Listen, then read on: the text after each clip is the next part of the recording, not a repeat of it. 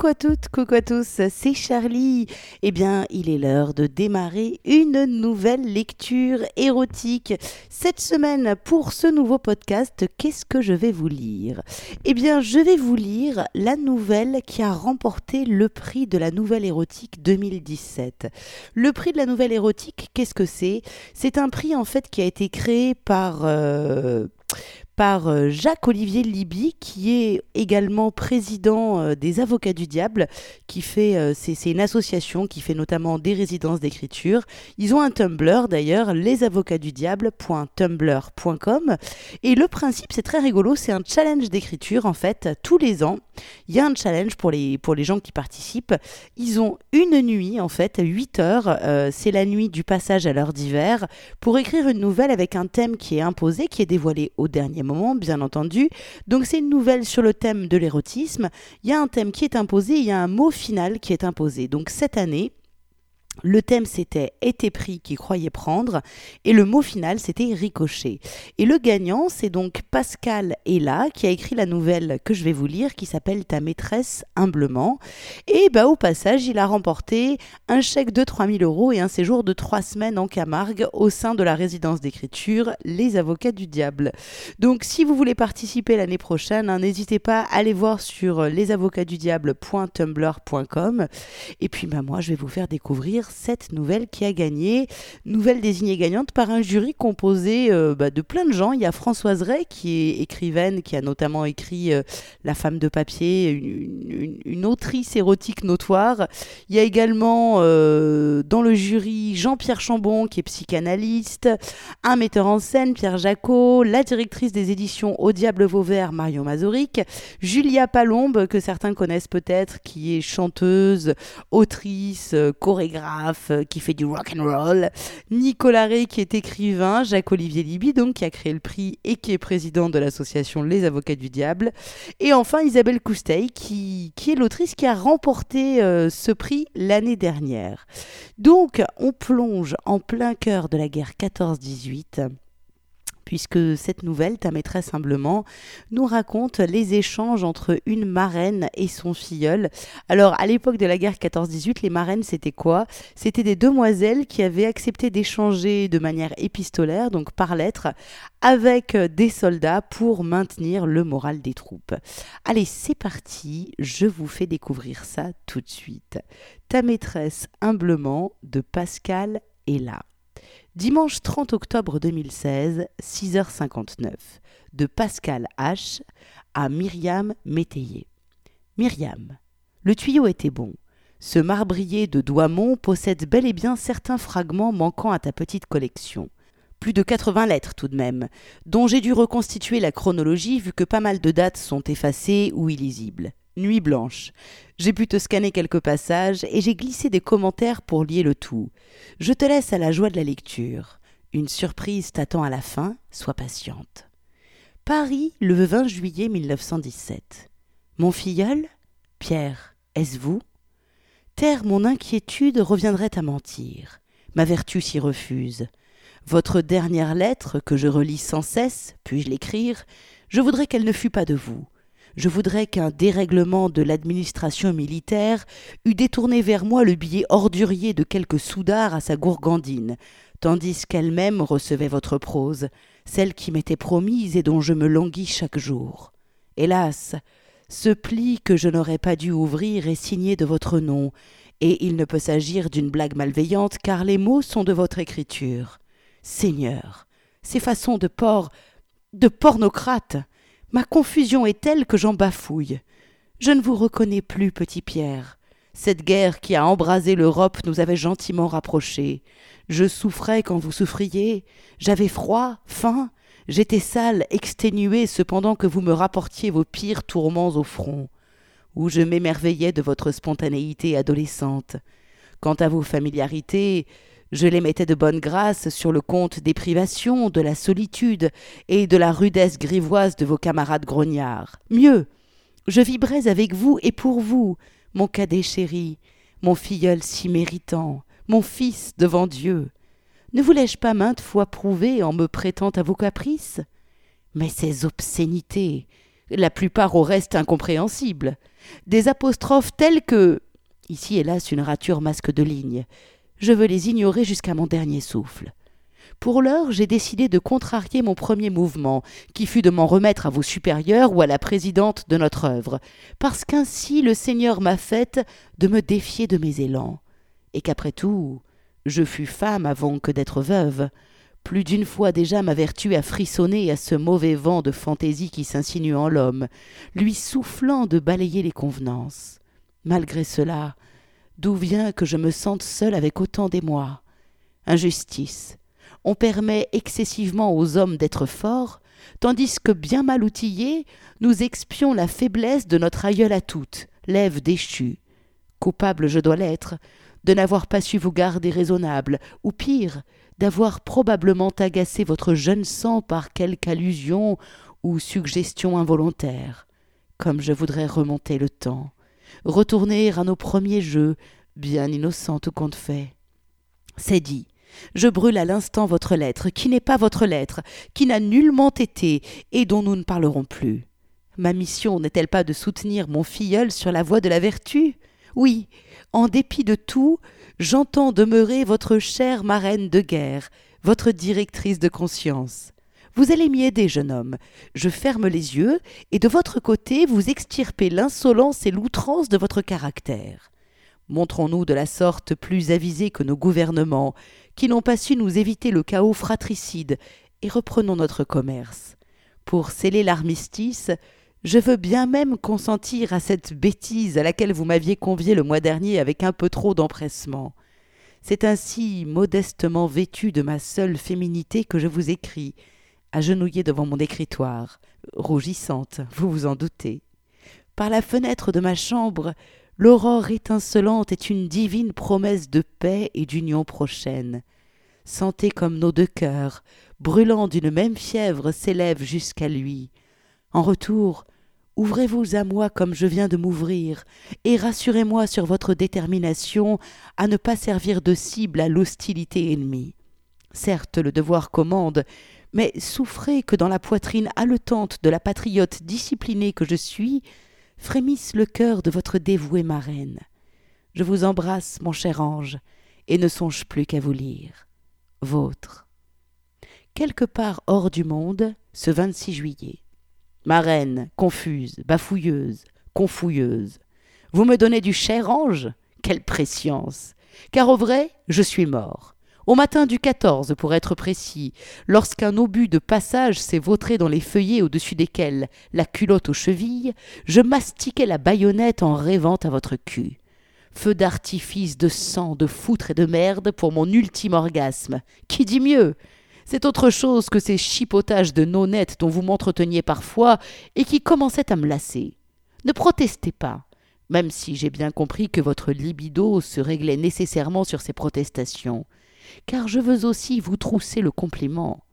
Vous eûtes l'audace charmante de mettre mes dévergondages sur le compte du légitime défoulement du guerrier, et vous condescendez enfin à faire ce qu'on vous demande, quoique je ne vois aucune mention de pince ni de lavement dans votre compte-rendu. Mais sacre Dieu Vous n'étiez nullement autorisé à brûler mon courrier Qu'avait-il de si choquant? Vous m'y confessiez avoir été marié, et il n'eût pas fallu que j'aspirasse à me dédommager de ce cocufiage par anticipation en convoitant, entre autres menues sanctions, de vous frictionner le berlingot aux orties? Si sincèrement vous souhaitez poursuivre, il va falloir pédaler dans la côte, ma petite reine, et plus vite que ça. Je n'ai plus guère le temps de déguiser mes grossièretés en bonne manière. Dois-je vous rappeler que je suis de corvée de Bosch et que je peux y laisser ma peau? Ah mais non, c'est vrai, je suis déjà mort. Eh bien, Oscar, adieu, au diable. Pierre. Date illisible. Mon pauvre enfant, mon orphelin, faut-il donc que la guerre soit une bête ignoble pour égarer ainsi la raison des âmes pures?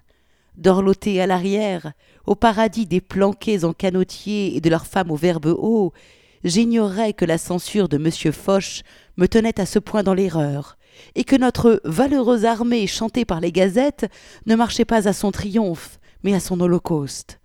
Consulté hier soir, un ami de feu mon époux, chroniqueur au canard enchaîné, m'a dessillé les yeux. J'imaginais la guerre, et c'est l'enfer que vous vivez. Au vu de votre dernière lettre, j'avais supputé que la raison vous avait fui, mais sans en deviner l'épouvantable cause.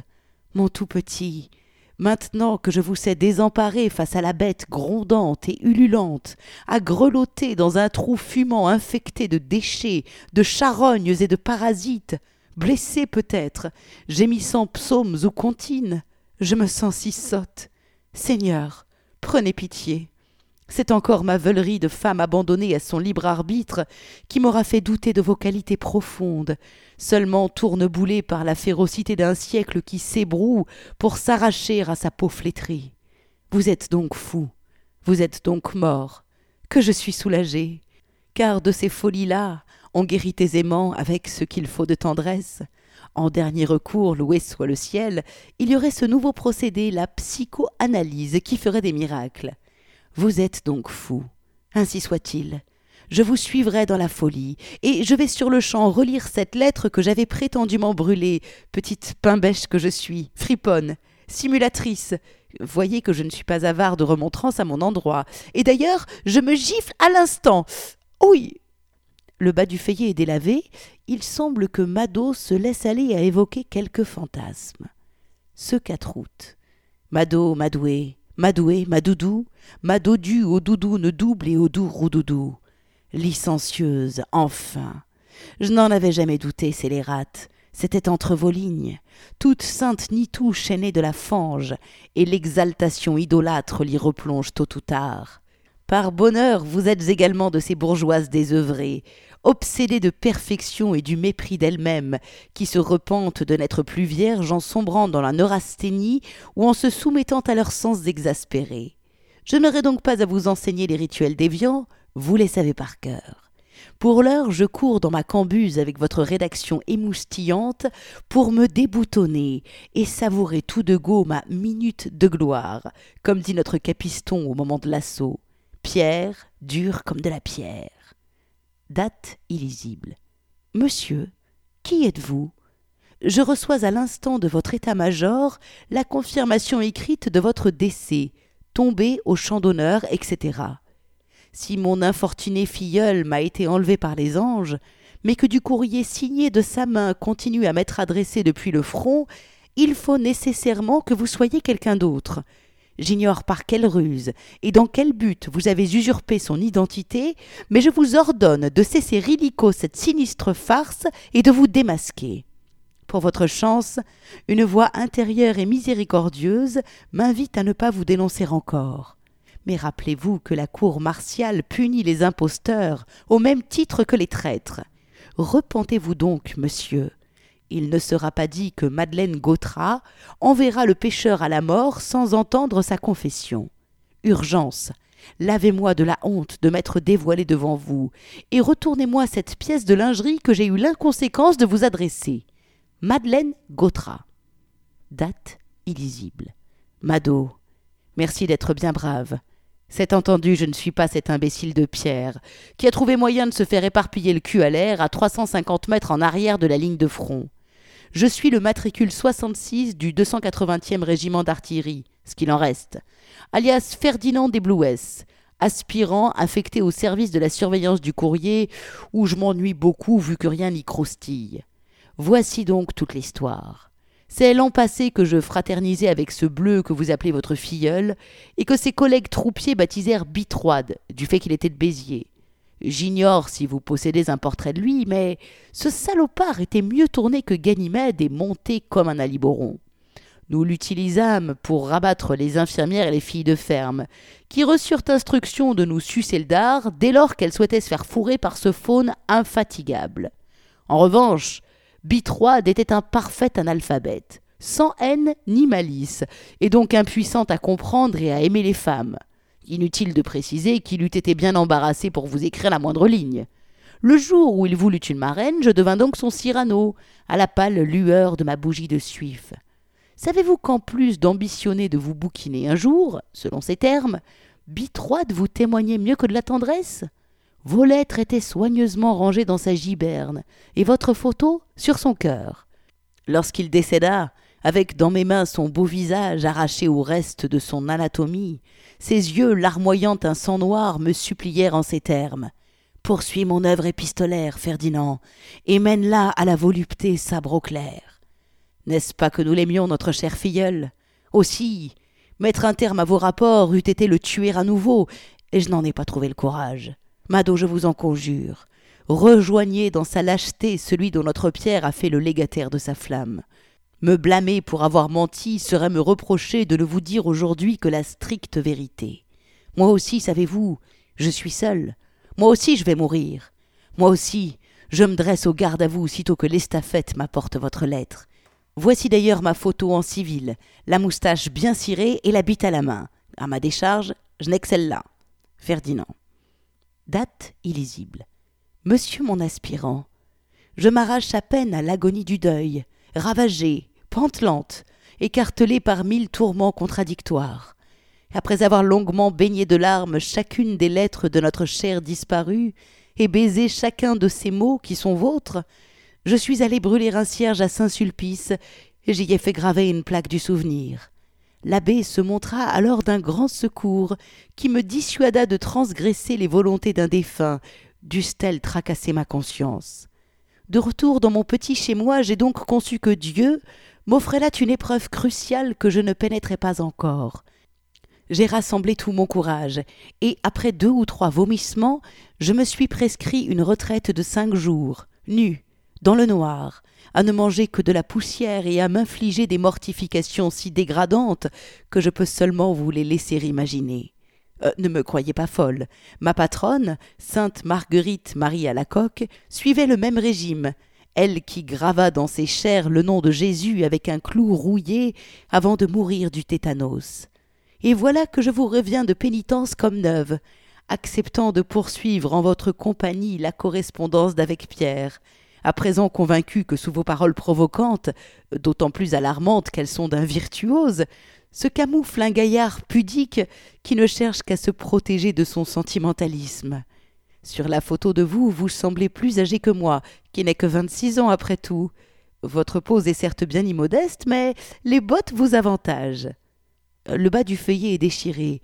Suivent des pages et des pages qui attestent des patientes manœuvres de Ferdinand pour saper les ultimes défenses de Mado, en tirant parti de son mysticisme romantique.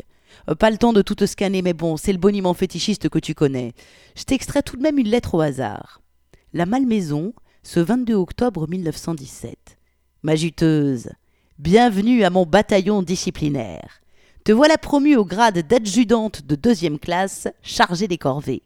Et voici comme promis ton parcours de la combattante. Pas question de tirer au flanc. Lundi, chez les bouquinistes des quais tu dénicheras Je suis une marchandise d'un certain Pierre-Louis de Gande. C'est une œuvre crapoteuse dont je suis l'auteur, figure-toi, et qui a son petit succès sous le manteau. À midi, tu t'installeras à la terrasse du Dôme. C'est à Montparnasse le repère des barbouilleurs et de leurs mécènes texans. Pour faire ta lecture, en prenant soin d'être vu de tout le monde. Le soir, tu en rédigeras une exégèse salace dans ton carnet de dressage, tout en te turlupinant la barquette avec au doigt l'anneau d'aluminium que je t'ai taillé dans un éclat de 75. Tu n'es pas autorisé à jouir. Mardi, tu retourneras au dôme, dans les toilettes cette fois. Dûment troussé, tu t'y fesseras avec chaleur, sans claque, bien sonore, pour te punir d'être si cochonne. Puis tu juteras dans ta culotte, que tu abandonneras sur une banquette en partant. Mercredi, nu, devant ta glace, tu travailleras tout ton corps aux badines de lilas trempées dans du vinaigre.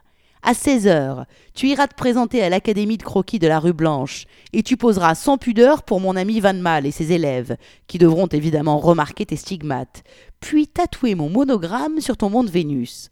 Jeudi, une jeune trottin te visitera. Elle se nomme Moniche. Sans que vous échangiez le moindre mot, elle te droguera à l'éther, te godera copieusement, recueillera tes sécrétions dans un flacon puis s'en ira. Vendredi, ton baptême du foutre. Cheveux tirés en chignon, c'est au maniaque des pissotières du parc Monceau que tu iras t'offrir. Ils ne te brusqueront pas, sinon qu'ils t'arroseront copieusement le visage. Aucune inquiétude, ils fournissent les serviettes. Fin de semaine.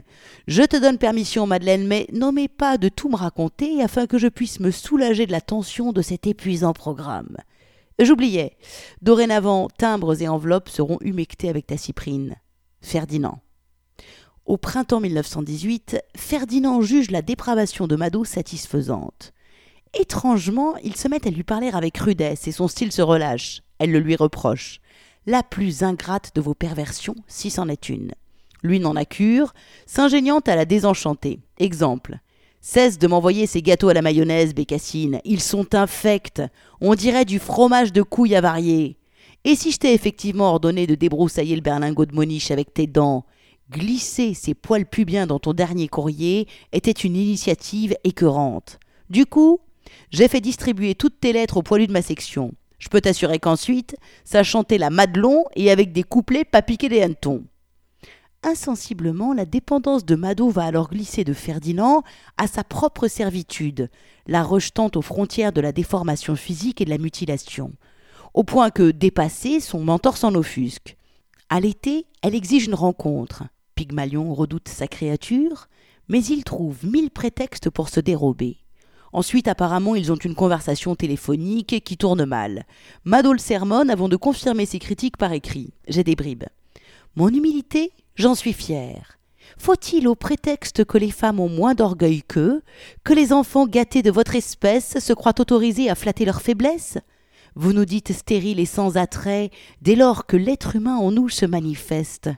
Il vous faudrait une compagne qui ne fasse pas d'ombre à votre idéal féminin, cette hallucination teintée de répugnance que vous adorez pour ne pas aimer, cette supposée énigme qui vous domine, à l'évidence. Vous n'êtes que trahison. Par Moniche, j'apprends que vous auriez monnayé mes services. User de tant de mots, ce n'est pas très bon signe. Et vous vous répétez, je m'ennuie, etc., etc. Je crois aussi que Mado a été déçu par leur culbute dans le réel et par le fait que Ferdinand bégait, ça l'a peut-être refroidi. Après, il manque de nombreuses pages, mais toutes les lettres de Mado sont signées Ta maîtresse, humblement, suivies du point d'ironie qu'utilisaient les typographes de l'époque. Je crois comprendre qu'elle lui signifie l'arrêt de leur relation. Lui, gênement, supplication, puis chantage au suicide du style Dès les cloches de l'armistice, je me fais descendre par un fridolin. Avant le piètre aveu, j'abdicte tout amour-propre Mado, je suis épris de toi. Malheureusement, la fin manque, mais je vais poursuivre mes recherches. Oh les cœurs Tu le publieras, ce bouquin, ma Mimi. Et voici le coup de théâtre. Cette correspondance entre ton arrière-grand-mère et Ferdinand, eh bien, ce ne sont pas de vraies lettres. Juste des pages arrachées à un bloc-notes dont j'ai pu voir la souche. Probablement des brouillons pour un roman épistolaire. Madeleine préparait un roman, ce qui explique les nombreuses digressions sur la littérature, les parallèles écrivain-lecteur, dominant-dominé, la claustration, la nécessaire coercition du créateur. Il y a aussi quelques considérations sociales, politiques, humanistes, eschatologiques, parfois sous forme de notes, et puis pas mal de rebondissements quant à l'identité et au statut des personnages. Des impostures révélées en cascade. Madeleine est-elle vraiment veuve? Ferdinand est-il un insoumis en attente du peloton? Sont-ils en réalité mari et femme, etc. Des boîtes qui s'ouvrent sur d'autres boîtes.